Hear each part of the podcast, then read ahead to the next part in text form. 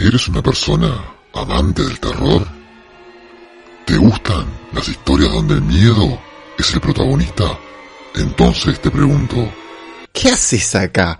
Ahora, si te gustaría informarte sobre el fenómeno paranormal desde el punto de vista de un investigador, con la ideología del miedo y el terror excluidos, permitime por favor darte la bienvenida a un programa extraño, un programa con muy pocas personas que quieren escucharlo por esa falta extrema de morbo, darte la bienvenida a un podcast donde intentaré mostrarte lo paranormal desde mi visión.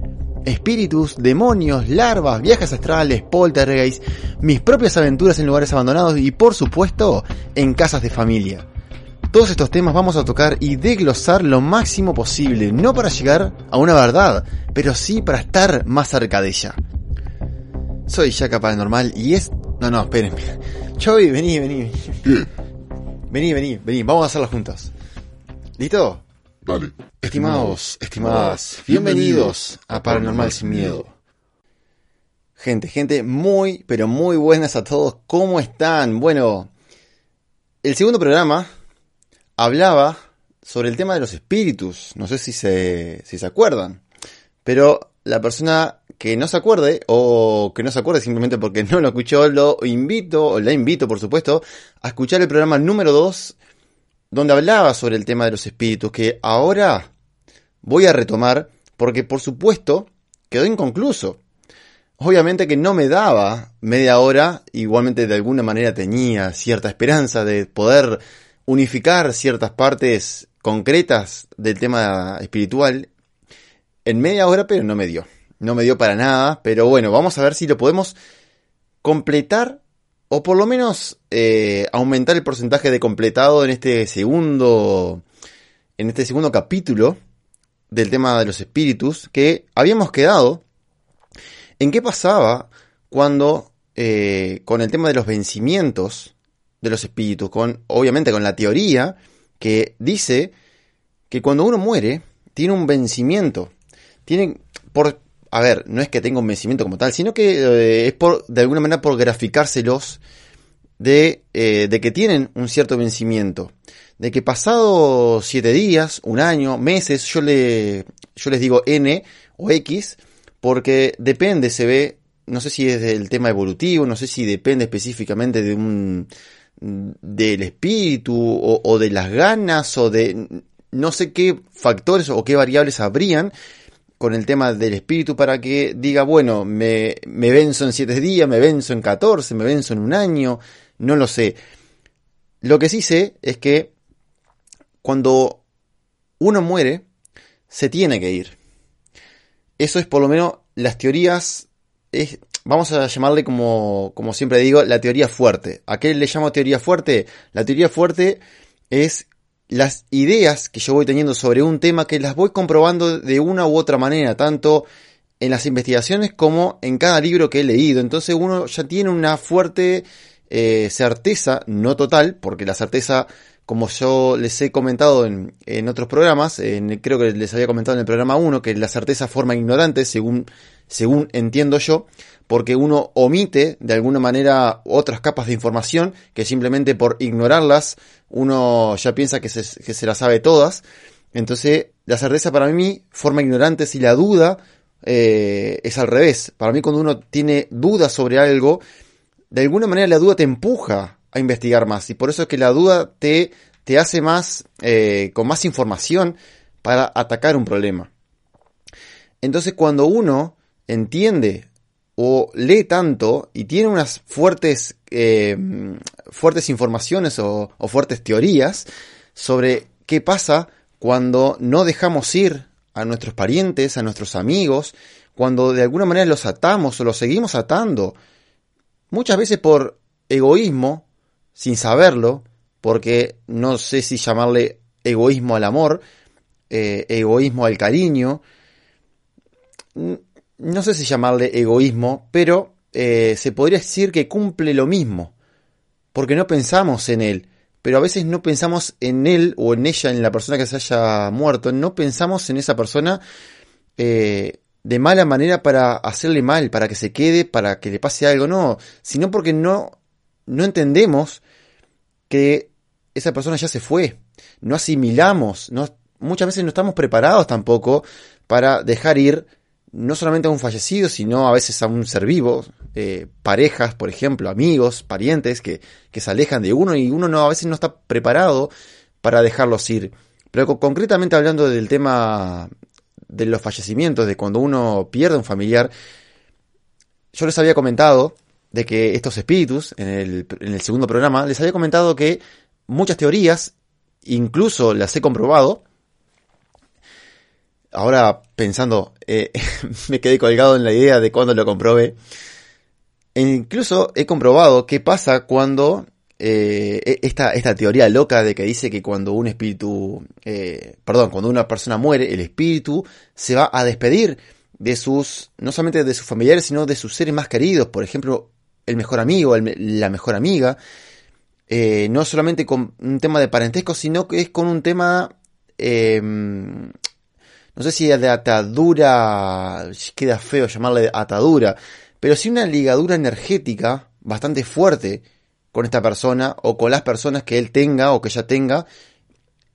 Y entonces, de alguna manera, él se viene o ella se viene a despedir antes de cruzar, eh, bueno, eso lo habrán escuchado por todos lados, lo habrán visto en películas, la famosa puerta, denme un segundito, voy a hacerle, ahí está, este, la famosa puerta con luz y todo ese misticismo y, que se van al cielo, se van a donde sea, lo que sí se sabe por, no solamente por la cantidad de libros, etcétera, sino por la cantidad de personas que han afirmado que en esos momentos que han estado muertos, en esos momentos, por ejemplo, de una operación o de un coma o, o bueno, de diferentes patologías, han estado ciertos minutos muertos y todos dicen lo mismo pero obviamente que eso eh, sería para otro programa.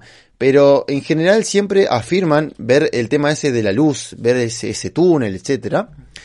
Que, por supuesto, uno, uno, bueno, uno sabrá, eh, yo qué sé, uno puede decir si, si es mentira, si no. Para esas personas es real y a cada una de esas personas les pasó.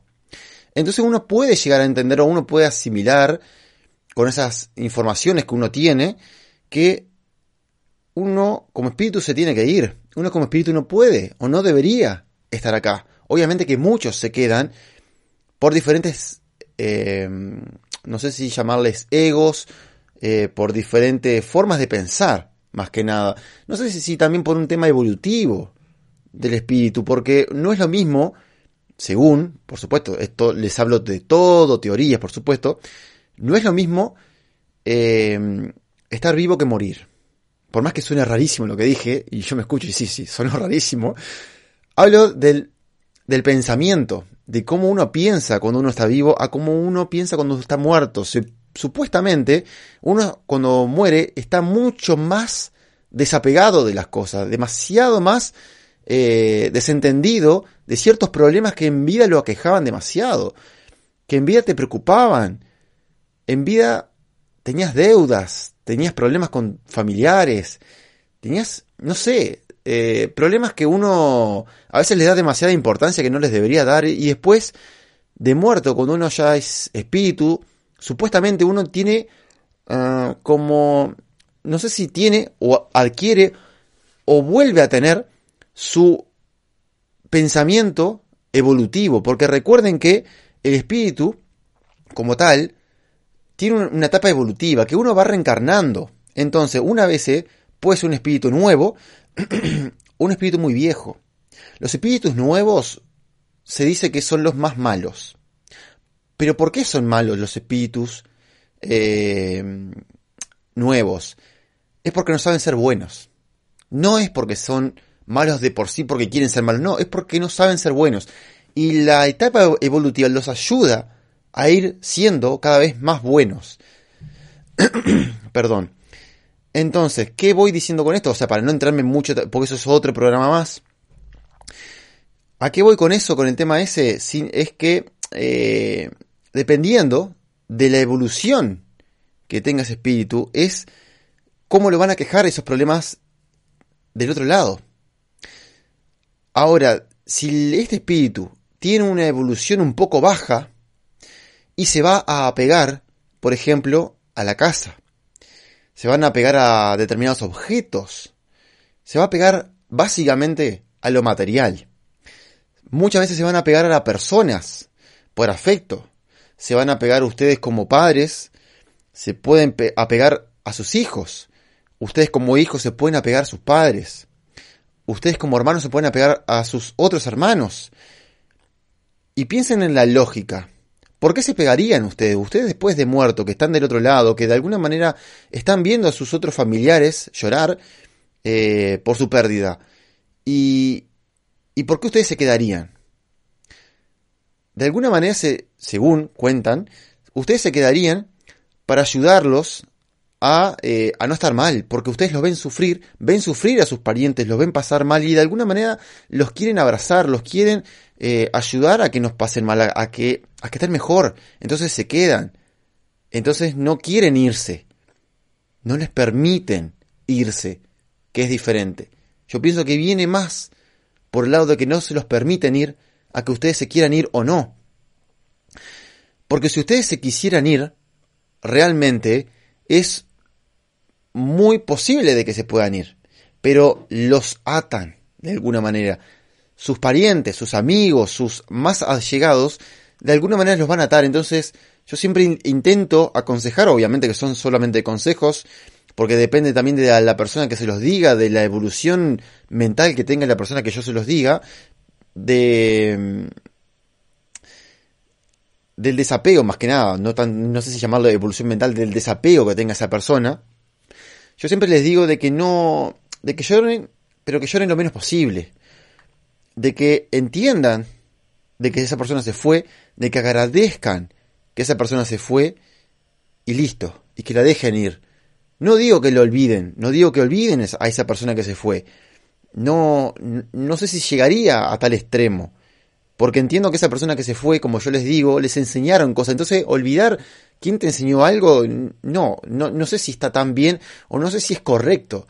Sí me parece que es correcto eh, aceptar que se fue, agradecer que pasó esa persona, muchos catalogan las personas que pasan por nuestra vida como maestros, que pasan por nuestra vida y que nos enseñan determinadas cosas o de determinadas situaciones a sobrellevar determinadas cosas, en fin, cada persona nos enseña algo y cada persona tiene un tiempo con nosotros.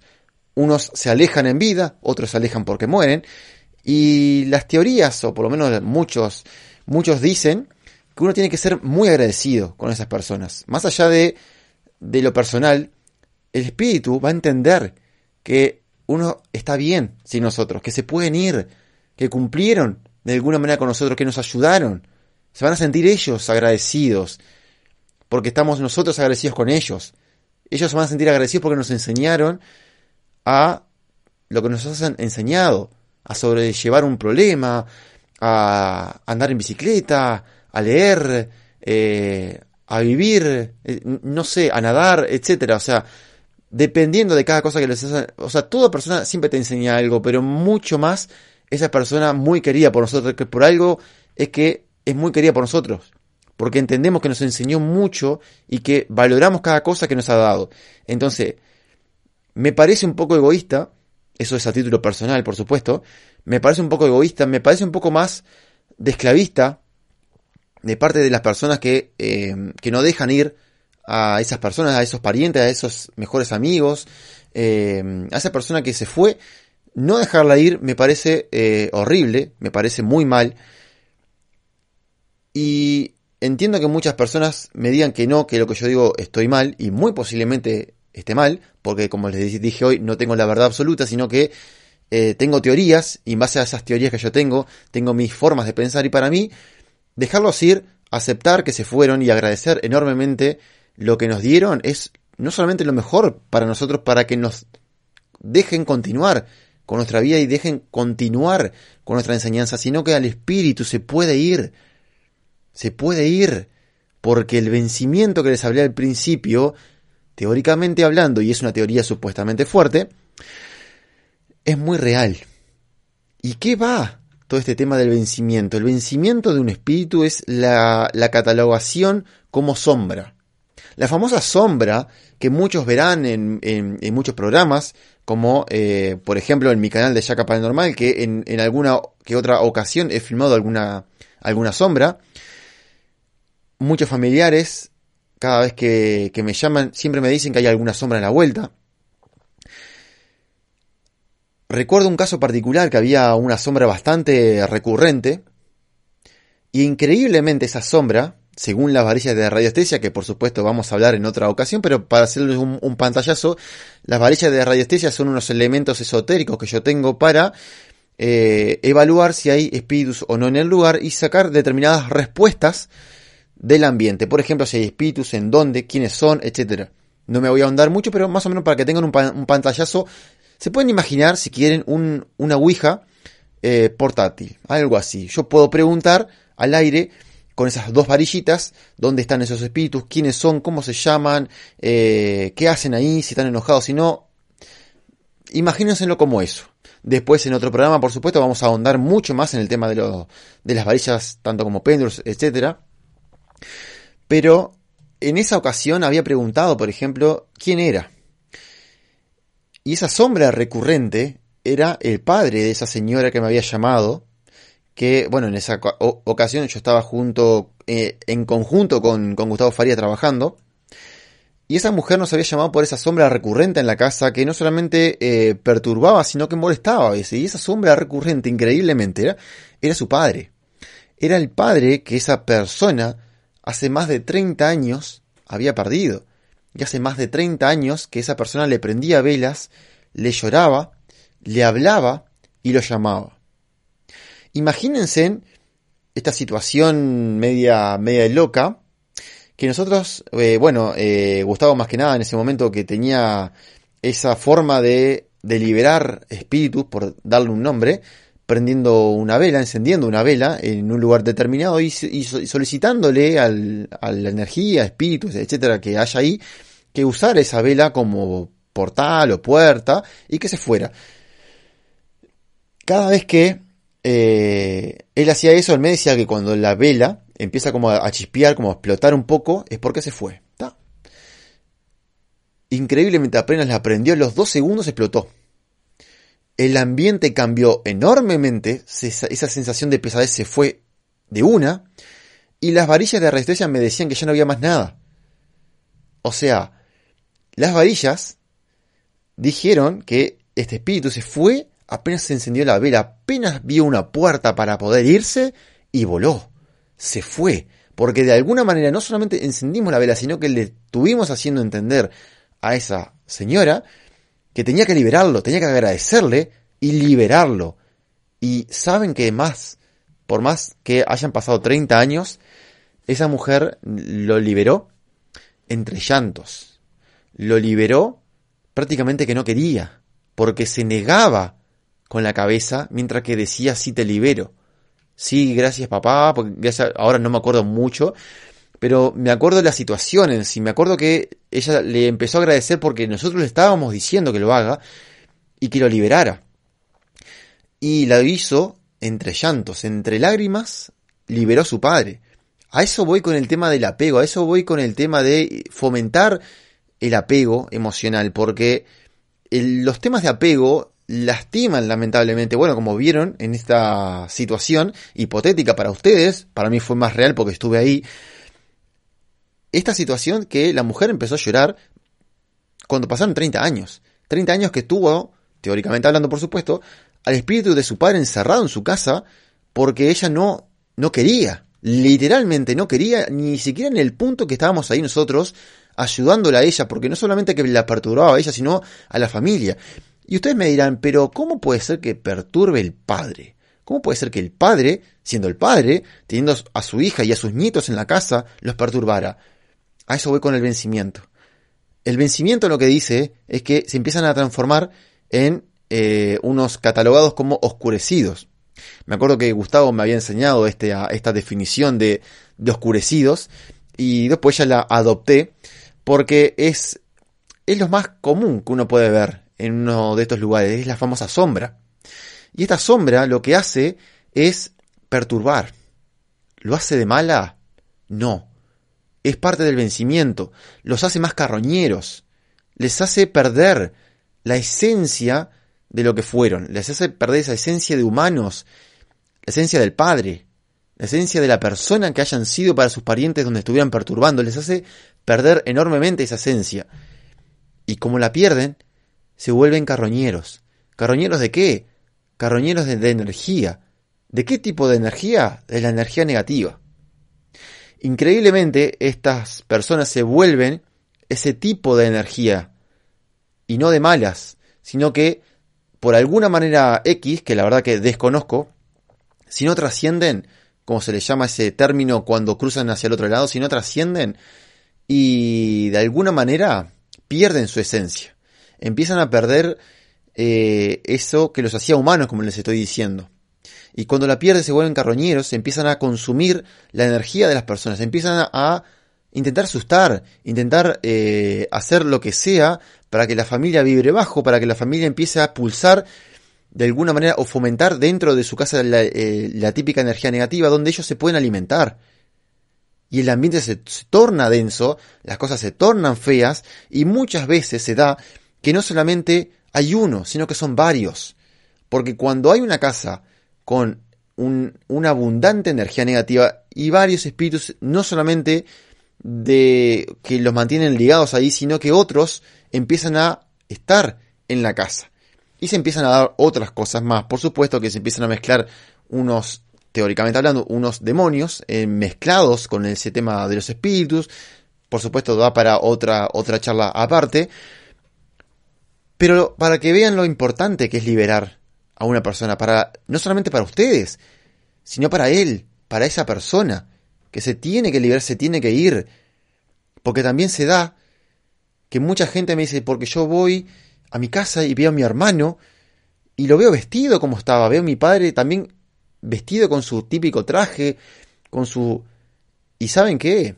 Me ha tocado muchas veces con las varillas de, de resistencia, que es como mi arma principal, ver y notar la diferencia cuando es un espíritu a cuando es un egregor. El egregor, por supuesto que va a ser otro tema aparte, pero básicamente un egregor es una manifestación de la persona de lo que quiere tener ahí.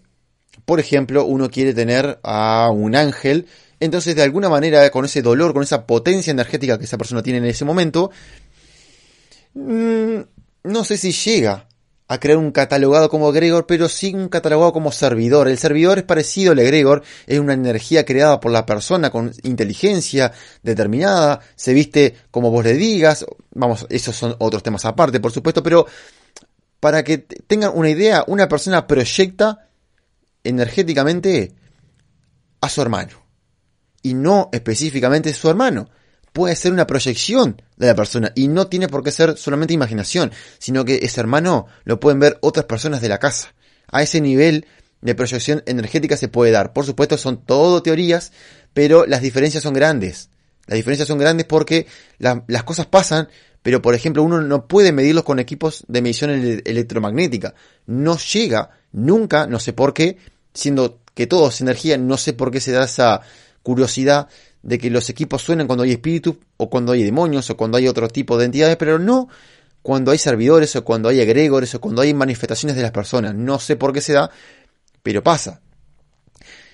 Y también puede pasar lo otro, que por supuesto también da para otra charla más, que son, no sé si llamarles demonios, no sé si llamarles espíritus, chucarreros, eh, o chuca, no, chocarreros, bueno, ustedes me entienden. Los, famosos espíritus que están eh, para burlarse un poquito. Eh, esos espíritus o, esos, o esas energías de alguna manera se visten como la persona que se fue, como la persona fallecida. De alguna manera saben, porque eso es algo también que aprendí, que cada espíritu sabe lo que vos estás pensando. Y ahora les voy a, decir una anécdota antes de, por supuesto, de terminar este programa.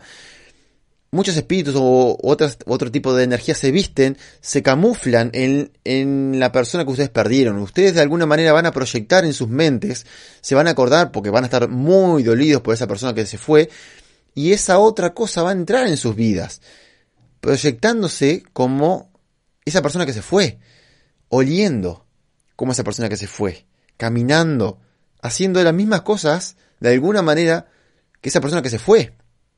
¿Para qué? Para que ustedes hagan lo que estas personas que les comenté anteriormente, con más de 30 años, tuvo en su casa a el espíritu de su padre. Van a hacer lo mismo. Van a proteger con alma y vida a esta entidad, a esta energía que se va a estar camuflando como espíritu y no necesariamente va a ser el espíritu de su hermano. Muchos me dicen, ah, porque yo tengo mi ángel de la guarda. Y muchas veces el ángel de la guarda es este tipo de, no sé si llamarlo espíritu, o este tipo de demonio, o este tipo de energía que se camufla como lo que fue o su hermano, o su padre, o la persona que hayan perdido. Se camufla de esa manera. Se camufla por el único hecho de que ustedes van a hacer lo que sea para que no se vaya. Lo van a alimentar. Van a estar siempre hablándole. Van a estar sufriendo de alguna manera, pero aliviados por el otro porque están ahí. Entonces va a ser una simbiosis con esa energía. Lo van a mantener y lo van a alimentar y para él o para ella van a estar muy feliz. Mientras que su hermano o su persona fallecida hace rato que se fue. Y ustedes van a estar alimentando esa energía que muy al corto plazo puede explotar para mala. Pero por supuesto, esos son otros temas porque cada tema erradica, ¿no? Como ya vieron, tocamos temas de Gregores, tocamos los temas de la radiestesia, eh, bueno, otros temas más ahora que se me fueron un poco de la mente, pero tocamos muchos temas que cada tema tiene aristas por toditos lados. Pero el tema que les quería comentar, ahora a lo último, es esta anécdota con el tema de las eh, de las varillas un poco de la SBP7 o, o, para muchos que no conocen una SBP7 es un aparato donde tiene AM y FM donde cambia la frecuencia muy rápido desde la primer radio o la primera frecuencia de FM o AM que tiene hasta la última frecuencia y va, por ejemplo, 100 milisegundos está en cada una, o sea, nada. Nada está eh, o sea, no se llega a parar jamás en una radio. En una emisora de, de, radio jamás se llega a parar. Entonces es muy difícil, por ejemplo, escuchar un hola. Es muy difícil, más todavía, escuchar una respuesta inteligente. Por ejemplo, que tengo en la mano. ¿De qué color es el objeto que yo tengo en la mano? De que te digan rojo, de que te digan azul, de que te digan taza, de que te digan celular. Es muy difícil. Específicamente cuando lo hacen inteligente. Entonces, obviamente eso vamos a ahondar en, otro programa. Es como le digo, esto saca aristas por todos lados. Pero para que entiendan un poco, el tema este se da en una casa que me llaman, una casa de familia por supuesto, en, en donde yo dejo una SCP-7 en un cuarto, mientras que yo le hacía preguntas. No me contestaba, y no me contestaba, y no me contestaba. Listo.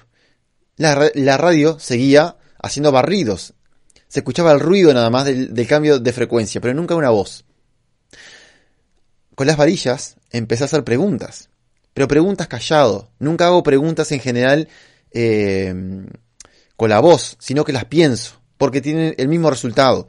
Ahora, si yo las hago con la voz, tendrían diferente resultado. Porque si la familia no debe saber la respuesta, no me lo van a decir. Eso es otro tema aparte para cuando toquemos el tema de la radiestesia. Pero empecé a hacer preguntas con las varillas para saber dónde estaba este espíritu, este supuesto espíritu, dónde estaba y empecé a buscarlo con las varillas. Y saben que desde la radio me dijeron, estoy acá.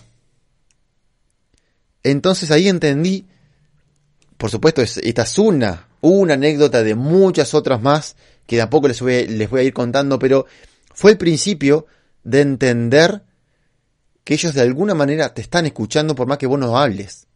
Ellos te están midiendo lo que vos estás pensando. Mi teoría, mi teoría particular, por supuesto, y es la forma que yo puedo graficármelo en la mente, es que cuando yo estoy pensando en una idea, por ejemplo, en un barco, de alguna manera ellos, a través de, la famosa aura, que nosotros, de que, cada uno tiene, por supuesto estamos hablando de todo, teoría, pero esta es la manera más gráfica que yo me la puedo graficar a, mí mismo y se la puedo graficar a ustedes. Imagínense que ustedes están eh, con su aura esa aura está de alguna manera cambiando de color a cada rato, porque se dice que, eh, no me voy a adentrar mucho, pero se dice que cuando uno está triste, cuando uno está feliz, cuando uno se está acordando de determinadas cosas, cuando uno... Cada pensamiento, cada chispazo de la mente cambia variaciones, hace variaciones de colores en determinadas zonas del aura. Entonces yo pienso que esas codificaciones de alguna manera, ese código oculto por darle un nombre, ellos de alguna manera saben codificar esa información, esa información que nosotros estamos vibrando. Cuando nosotros pensamos, recuerden que el cerebro está constantemente eh, tirando chispazos eléctricos por todos lados, para, para decirlo medio bruto, para no ahondarme mucho tampoco. Es una gran carga eléctrica en nuestro cerebro que está constantemente eh, yo, porque soy desarrollador de software, me lo imagino como, que pasan ceros y unos de un lado para el otro. Entonces, ellos de alguna manera saben, no solamente saben, sino leen esa información. Como mucha gente que le dice, yo puedo leer la mente, yo puedo leer lo que vos pensás, eh, etcétera. La gente puede leer, bueno, obviamente no todas, este, pero mucha gente puede leer lo que uno piensa, al igual que ellos, porque ellos son mucho más permeables, obviamente según la teoría, son mucho más permeables al pasaje de información de la psiquis, de la, de mente, lo que uno piensa. Por eso que en la investigación paranormal siempre se dice que uno no puede ir con problemas a un lugar, que uno no puede ir pensando jamás en sus seres queridos, porque estas energías de a poco los van a ir quebrando, los van a ir, les van a ir nombrando cada, eh, cada nombre que les esté sacando de la mente. Si ustedes se acuerdan de su hija, le van a hacer preocupar sobre su hija, nombrándola, por ejemplo, amenazándola con a, través de la SDP7. Por eso es que, y les hablo de espíritus, ni siquiera, ni siquiera les hablo de demonios o de algo similar, les hablo solamente de espíritus. Y los espíritus a veces no son todos buenos. Como les había dicho al principio, es depende de la escala evolutiva según la ideología cardesiana. Es según la etapa evolutiva que tenga el espíritu. Si un espíritu es, eh, es nuevo, va a ser malo por esencia, porque no sabe ser bueno. Y va a hacer lo posible para atacarlos. Un poco más, un poco más evolutivo, va a tener un tema de ego, va a tener un tema de apego al lugar y lo van a defender a muerte. Van a hacer lo que sea para que ustedes se vayan. Van a hacer lo que sea para que, por ejemplo, bueno, la típica casa embrujada.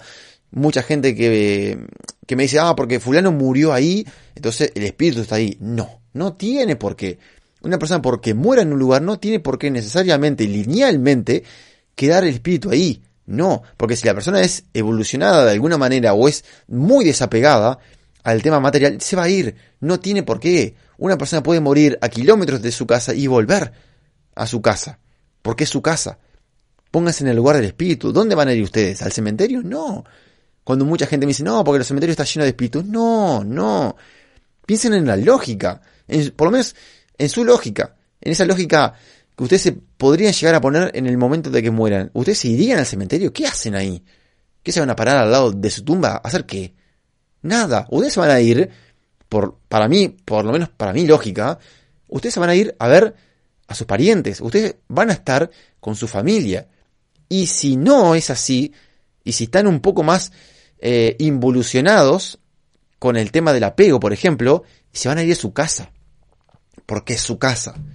Y es donde van a ir primero. Y van a apegarse a su casa y no van a dejar que nadie se apodere de su casa. Y van a hacer lo imposible para que, para que la gente se vaya. Por eso que digo, eh, no solamente el espíritu muere, sino que trasciende hacia otro lugar por supuesto según la teoría. No todos, no todos trascienden, a veces hay que ayudarlos, porque también a veces, a veces no saben si murieron. A veces murieron, por ejemplo, durmiendo y se levantan y piensan que están vivos. Y mantienen una realidad. Ellos ven, supuestamente, en ocasiones, una realidad que no es la misma. Ustedes pueden tirar una casa abajo y ellos siguen viendo la casa. Ellos siguen viendo las paredes y se siguen comportando como que estuvieran en la casa. Hay una película sobre eso, que ahora mismo, ahora no, no, me acuerdo de ese nombre, no voy a parar el podcast para buscarlo en Google ni nada, así que búsquenlo. Este, pero hay una película sobre eso, que bueno, si puedo dejarla en un comentario o en, la descripción de, de este podcast la voy a dejar.